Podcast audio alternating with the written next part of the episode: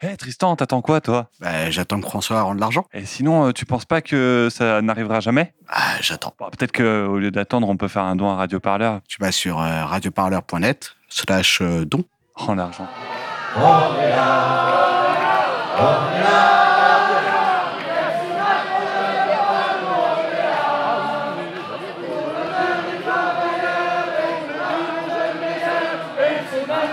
On n'entend rien. Radio Parleur, le son de toutes les luttes.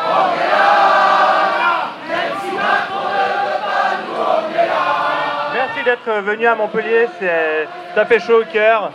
Euh, voilà, tout le monde n'est pas encore arrivé. Sachez qu'il y a à peu près 200 groupes représentés, environ 450 inscriptions. Ça va être un week-end intense, ça va être un week-end de travail, de débats contradictoires. Donc, euh, pour savoir où vous êtes, vous êtes à la soucoupe. C'est un lieu qui a été euh, réquisitionné suite à plusieurs démarches officielles qui malheureusement n'ont pas abouti. Donc, on n'a même pas forcément eu des refus, on n'a eu pas de réponse et c'est le mépris et c'est la pire des réponses. Les communes ont été démarchées, la mairie, la ville, la métropole, le département et la région. On était prêts à organiser, bien sûr, dans un cadre légal, organisé, pacifique, le temps de l'ADA. Et les portes ne nous ont pas été ouvertes, donc on est là.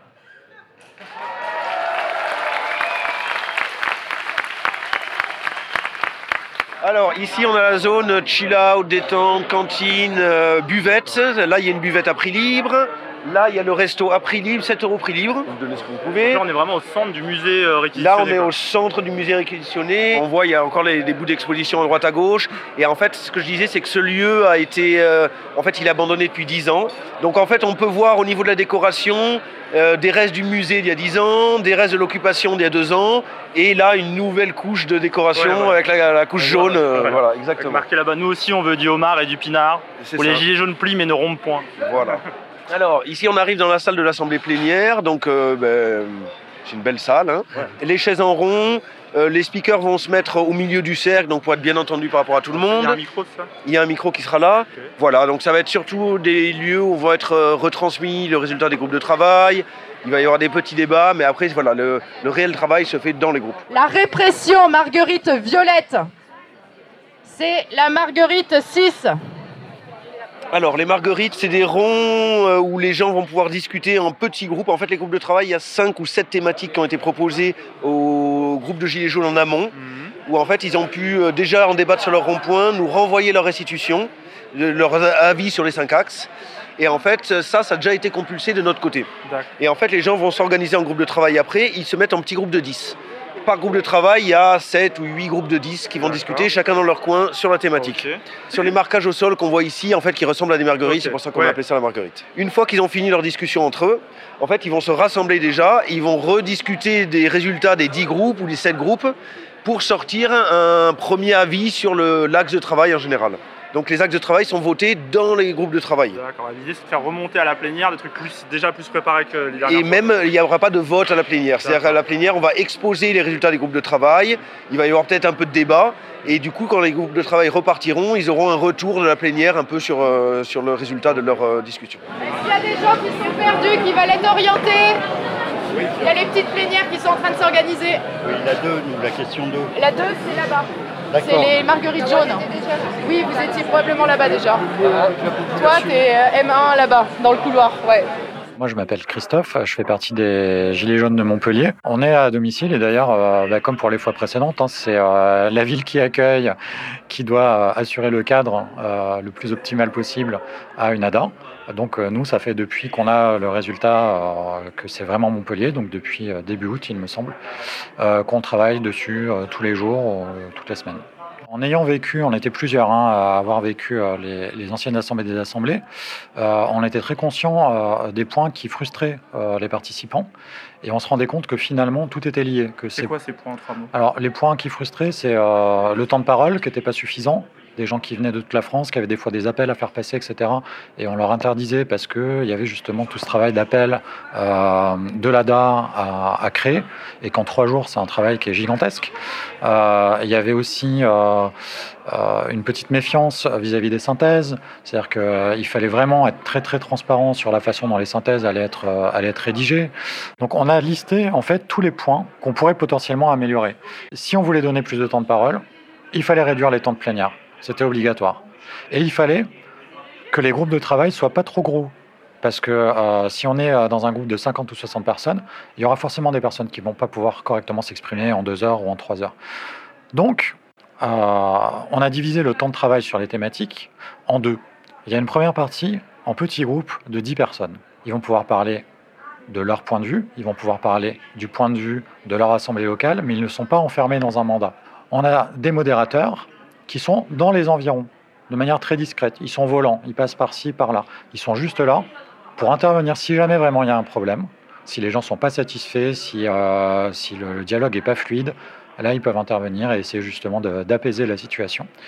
Et puis, une fois que euh, les groupes de 10 personnes ont fini, entre guillemets, leur laps de temps de 2 heures, on attend d'eux qu'ils nous restituent une feuille. Une feuille qui est divisée en quatre parties. Première partie, les points d'accord qu'est-ce qui est ressorti et qui a fait plus ou moins consensus. Ensuite, les points de désaccord. Qu'est-ce qui a fait alors vraiment débat? Là, les gens, on n'y arrivera pas, ils sont pas d'accord, et c'est pas grave, et c'est très bien de le dire. Ensuite, les questionnements. Est-ce qu'il y a des choses où en fait euh, il est émergé une question à laquelle personne n'a la réponse? Et enfin, et c'est peut-être euh, le plus important, comment on fait le, le côté pratique? Et on espère que par la suite, les groupes locaux vont pouvoir avoir de la matière pour travailler et mettre en place ces méthodes pratiquement immédiatement dans la volonté de changer un peu de méthode, il y avait les frustrations que tu viens de citer, il y avait aussi cette difficulté à, une fois l'ADA terminée, de voir les choix, les appels de l'ADA finalement s'appliquer sur le terrain Les ADA, c'est des moments extrêmement vivants, mais on constate que quand les gens sont rentrés chez eux, on a énormément de mal à avoir le suivi du travail. C'est-à-dire qu'on va pouvoir leur envoyer par exemple les appels pour les voter au niveau local. Le taux de participation est très faible. Et si on demande des questions plus complexes, c'est aussi très compliqué de, s'assurer des retours. Donc là, l'ascenseur démocratique, c'est-à-dire on se réunit en ADA, on redescend pour faire valider au niveau local, on remonte en ADA, etc., ne fonctionne que si toutes les parties jouent leur jeu. On n'a pas les outils pour le faire. Donc là, on espère que dans cet ADA-là, on va pouvoir structurer des groupes pour que le travail puisse se faire une fois qu'ils sont rentrés au niveau local. Donc on est moins dans le politique et plus dans quelque chose de concret. Par exemple, revenir et dire, euh, voilà, sur la répression, on va agir comme ça, comme ça, on vous propose d'agir comme ça. C'est quelque part, on, donne des trucs et astuces, je ne sais pas comment dire ça Sur euh, les outils et sur euh, les appels. L'appel n'a pas servi à rien, tous les appels ont servi, tous les appels ont été débattus, et puis ça a pu donner un petit peu une tonalité au groupe qui participait aux ADA. Mais maintenant, on peut essayer d'aller un petit peu plus loin en disant, on va continuer à avoir ce, débat politique parce qu'il est très important. Mais il faut aussi, pendant le temps de l'ADA, parce que c'est le seul temps qui est légitime, ces trois jours sont les seuls temps légitimes pour créer quelque chose. Si, au sortir d'ici, euh, il n'y a aucun mandat, aucune direction claire qui a été donnée sur une forme, par exemple, de communication, comment on va communiquer avec les groupes, qui s'en charge, qui lit les emails, qui, euh, voilà, qu'est-ce qu'on fait maintenant? L'étape d'après, c'est quoi? Tout ça, il faut que ce soit parfaitement établi. Ou sinon, on ne pourra rien faire de concret pour euh, les semaines qui viennent.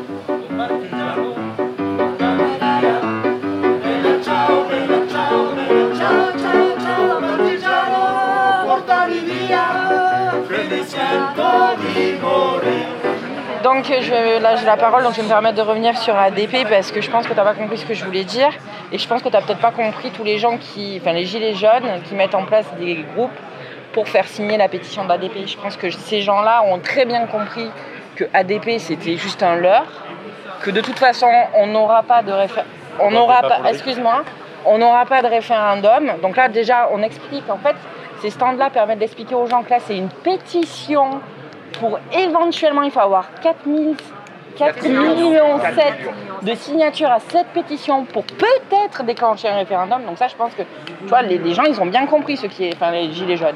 Ça va fédérer. À un moment donné, ça va fédérer. Je vois pas pourquoi tu t'opposes n'y a pas de raison, il n'y a, pers- il y a pas de raison à s'opposer à un truc comme ça.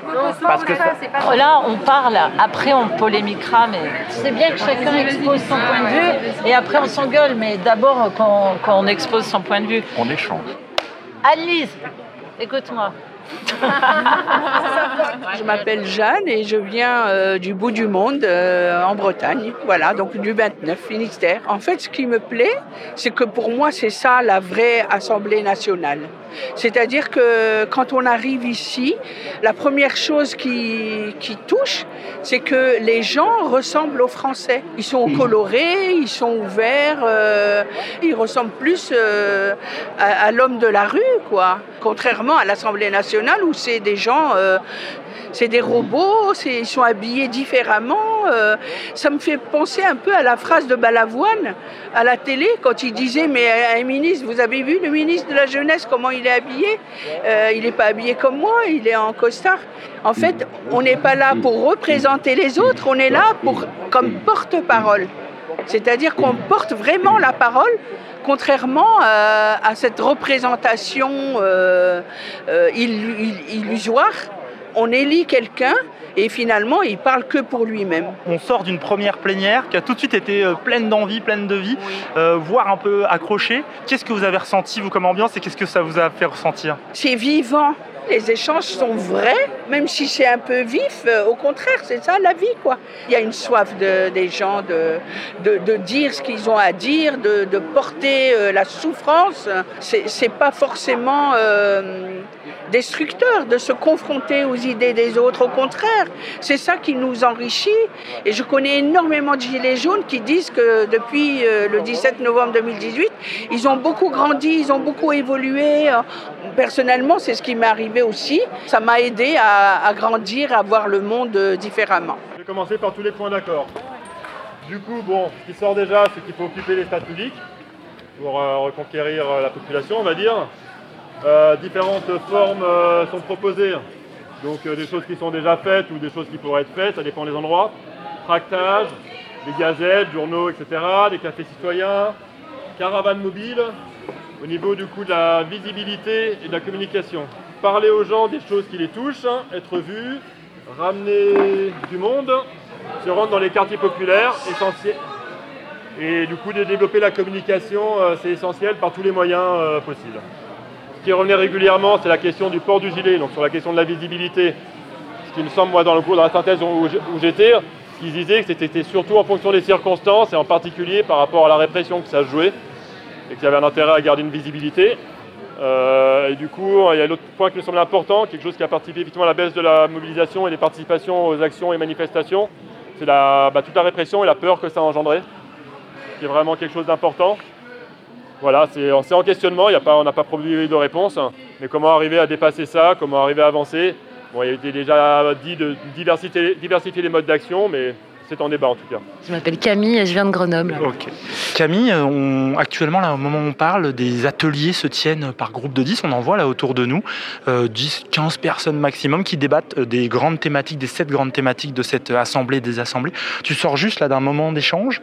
Comment c'était et comment ces échanges-là tu l'as vécu? Comment ça s'est passé? Est-ce que les gens s'écoutent? Est-ce que c'est difficile? Qu'est-ce qui marche? Qu'est-ce qui marche pas? La démocratie, ça va être dur à mettre en place, hein, la vraie. hein. En vrai, parce que si ça n'a pas été fait, c'est que c'est pas facile. Euh, là, euh, bah moi j'étais dans un groupe hyper varié, des jeunes, des vieux, des retraités, des actifs, des chômeurs. euh. donc évidemment, bah, c'est plein de points de vue et bah, c'est difficile. Il y a des points de vue qui sont même difficiles à entendre des fois. Euh, mais il faut accepter. C'est un travail sur nous-mêmes qu'on a commencé en fait, je crois. Moi, je viens de Grenoble. Nous, on a un maire euh, soi-disant euh, vert rouge là, voilà. Éric Piolle, pour citer son nom. On peut le citer, Eric. Ce principe-là de se mettre autour des tables, la démocratie des post-it et des gommettes, il nous les a fait goûter, en fait. Voilà, donc l'heure des découverts là. Donc on avait déjà goûté à ça et on a vu que ça peut être très dévoyé, comme tout en fait. Voilà. Euh, et aujourd'hui, là, on le revit, tu vois. Et, euh, et je trouve ça chouette. euh, là, ça nous appartient en fait. Il n'y a personne qui va nous le prendre, ça. Voilà. Là, c'est historique ce qui se passe là. On ne sait pas ce que ça va, donner en fait. C'est chouette de pouvoir se mettre avec autant de personnes, de- de- d'essayer de, répondre à une question et on touche à un truc vrai quoi. Écoutez claquer leurs sabots, écoutez gronder leur colère, écoutez claquer leurs sabots, c'est la grève des sardinières. à Douarnenez et depuis ce temps, rien ne sera plus jamais comme avant. À Douarnenez et depuis ce temps, rien ne sera plus jamais comme avant. Écoutez, bruit leurs sabots, c'en est fini de leur colère. Écoutez, bruit leurs sabots, c'est la et sa prière.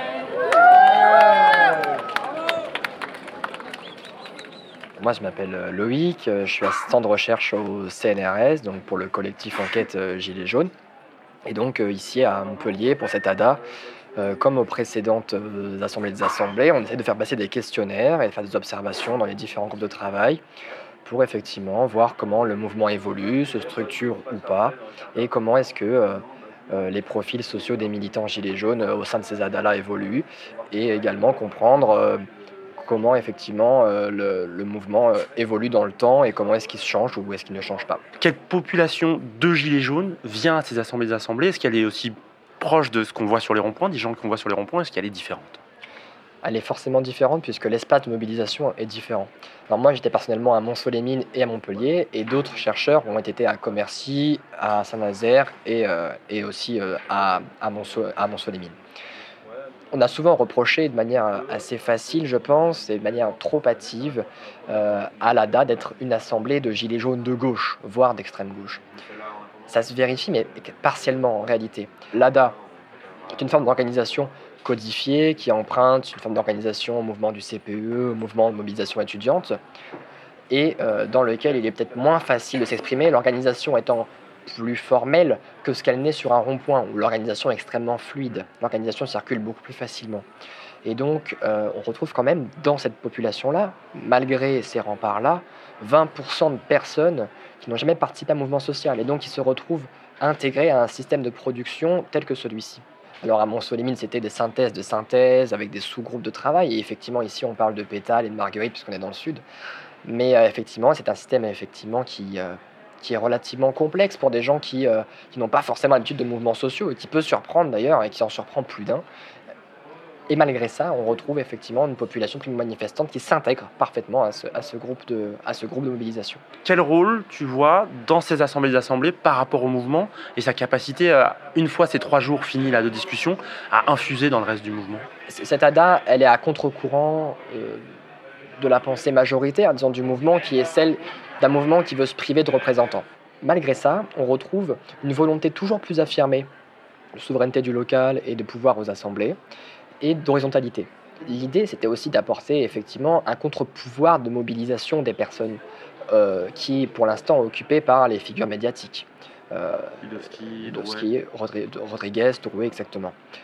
Pour l'instant, euh, l'ADA a, euh, en ce sens, un petit peu de mal à se faire connaître en dehors des assemblées qui sont sensibles à ces questions-là et qui glanent ces populations de ronds-points qui, euh, qui, qui, arrivent dans l'ADA, mais qui étaient peut-être déjà sensibles pour certaines à ces questions de mobilisation, de coordination, avec effectivement une tendance plus à gauche. La dernière évolution marquante, c'est la volonté de ne pas sortir un appel politique comme les dernières fois, une vidéo, mais plutôt de ressortir avec des sortes de mots d'action communs, des mots d'ordre, si on peut le dire comme ça. Tout à fait. Il y avait eu des discussions très intenses à Saint-Nazaire et à Mont-Solémine sur l'appel notamment sur euh, l'intégration du mot capitalisme euh, comme étant un système de domination euh, sur lequel il fallait absolument lutter, sur lequel il fallait mettre un mot. Le mot capitalisme n'avait pas été choisi à Monceau, avait été choisi à Saint-Nazaire et avait été lieu de discorde complète. Et ça c'était notamment vu dans les retours des ronds-points après, les après, la, après l'ADA, qui, les, avait reçu voilà, qui avait reçu l'appel et qui, qui disait que on ne pouvait pas mettre le mot capitalisme à partir du moment où on tendait à une représentation des ronds-points et où effectivement cette parole n'est pas du tout consensuelle sur les ronds-points. De critiquer le système capitaliste. Le fait de le critiquer, ou du moins de le nommer comme tel, de, l'affirmer comme étant, un, objectif de lutte. Et là, effectivement, la volonté de ne pas faire d'appel correspond à une volonté non seulement de consacrer plus de temps au temps de travail, au temps de travail sur des sujets plus précis, on peut enfin s'attaquer au concret, du moins effectivement avec euh, cette, le fait que l'ADA arrive à 15 jours de euh, l'anniversaire des Gilets jaunes compte énormément sur l'organisation, sur la, création de réseaux de militants et euh, potentiellement d'une action de très grande ampleur pour le 17. Le 17 novembre, donc un an euh, des Gilets jaunes. Dernière question, tu es là donc depuis vendredi. un peu plus largement, comment tu sens cette assemblée d'assemblée, cette nouvelle organisation? Quel, sentiment tu as sur les débats que tu vois et qu'est-ce que ça te fait ressentir? Heureux, heureux de voir que ça continue à mobiliser autant de monde. Et on peut satisfaire de voir 500 personnes mobilisées de différents groupes locaux qui vont revenir euh, chargés d'idées et chargés de bonnes intentions dans, dans les assemblées locales et sur les ronds-points pour euh, participer à, ce mouvement social et fêter dignement ces un an.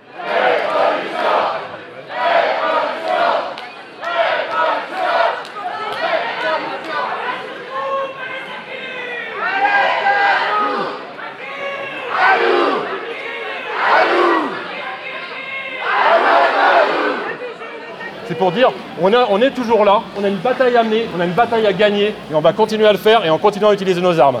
Ça, je pense que c'est vraiment quelque chose qu'il faut qu'on garde en tête, parce que sinon on va se perdre, et on va, et on va mourir, et, tout- et la machine va continuer. C'est ce qui est en train de se passer déjà. Donc ça, c'est un... Il faut pas être gentil, il faut être vrai.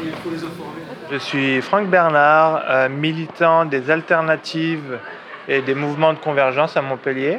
Donc, entre autres, président de l'association Nouveau Monde, qui parle beaucoup de désobéissance civile. On est très proche des mouvements sociaux. On a suivi les Gilets jaunes dès la première heure. Là, il me semblait naturel euh, d'être euh, à l'organisation de cet ADA, puisque les Gilets jaunes sont un mouvement historique. Et l'ADA en est, à mon avis, une des meilleures euh, résultantes. Quelque chose d'embryonnaire, peut-être encore, mais qui sera fondamental dans les années à venir en termes de structuration d'un mouvement populaire qui pourrait aboutir à un soulèvement euh, construit. C'est marrant ce que tu dis parce que c'est vrai que l'analyse de- des gros médias souvent elle est assez court-termiste, genre ah ils sont moins le samedi, ah il y a moins ça, etc. Et toi tu es déjà sur un truc genre ouais peut-être il y a moins de gens dans la rue aujourd'hui, mais en fait il y a des choses dans les couches de la société qui ont infusé et qui plus tard vont peut-être alimenter d'autres choses. Ouais. On est Claire- sur du long terme. Ah oui, clairement. Moi, je suis, par exemple, je vais plus aux manifs. Pourtant, je suis très actif, il me semble. Et euh, j'ai beaucoup d'amis qui sont là-dessus. Et je pense que c'est bien parce que le gouvernement a expulsé les gilets jaunes des ronds-points et se sont retrouvés dans le piège des centres-villes où euh, bah, l'ordre en place les attendait avec tout son arsenal. Et donc, euh, on a un peu ritualisé la chose. Il y a eu beaucoup de violence, beaucoup de déceptions, beaucoup de drames. Et aujourd'hui, on essaie de s'extirper de ce rituel-là. Et je pense que peut-être que ça passe par euh, signer la fin de- des Gilets jaunes. Et moi, je ne suis pas forcément attaché au gilet, je suis attaché à ce qu'il a produit. Et donc, euh, je pense que là, on a deux dates qui sont le 17 novembre et le 5 décembre. Euh, aux vacances d'hiver, il faudra faire les constats et tirer les conclusions. Et peut-être que ça passera, vous savez, par un peu de jonction de solidarité entre écolo et gilets jaunes à travers euh, la répression dont ils étaient tous les deux victimes. C'est l'idée de la contingence des luttes, chacun dans son mode d'action et la tolérance des modes d'action des autres. Il faut arriver à concilier les différentes stratégies, les différentes tactiques. On n'est pas obligé de s'aimer, mais au moins de respecter les autres. Voilà, un échange de pratiques, euh, de contacts, d'informations, un espace d'éducation populaire où on repart de euh, chez soi euh, en se disant bah tiens les gilets jaunes de tel coin c'est pas mal ce qu'ils font. Et en plus j'ai leurs contacts ils peuvent m'envoyer le fichier. On peut faire euh, des choses. Et pareil pour le 17 novembre à, mon avis ça ça n'engage que moi mais il faut ça va être très compliqué d'avoir un appel sur une action. Je rêverais que tous les groupes d'ici partent avec voilà cette liste d'actions dont ils peuvent se saisir localement. Voilà, ils prennent celles qu'ils veulent parce que c'est là où ils auront le plus de plaisir, là où ils ont le plus de compétences, là où ils se sentent le mieux, et donc c'est là où ils seront le plus utiles et efficaces pour la lutte. On est vraiment sur un outil au service d'un mouvement et pas euh, un lieu de décision central. quoi. À mon avis, euh, les dernières ADA, euh, un maximum de respect pour ce qu'elles ont fait. Elles avaient une autre sensibilité. Maintenant, on est arrivé à un autre moment de l'histoire des Gilets jaunes et je pense qu'il faut partir sur euh, d'autres pratiques. euh. C'est ce qu'on propose à Montpellier. Ça a l'air de fonctionner, mais après, ça fonctionne parce que les Gilets jaunes qui sont revenus ont accepté de jouer le jeu et euh, il me semble que ça, ça crée quelque chose de sympathique. Je, je croyais que les gilets jaunes c'était fini. On en a encore. Hein. Bravo à tous. hein.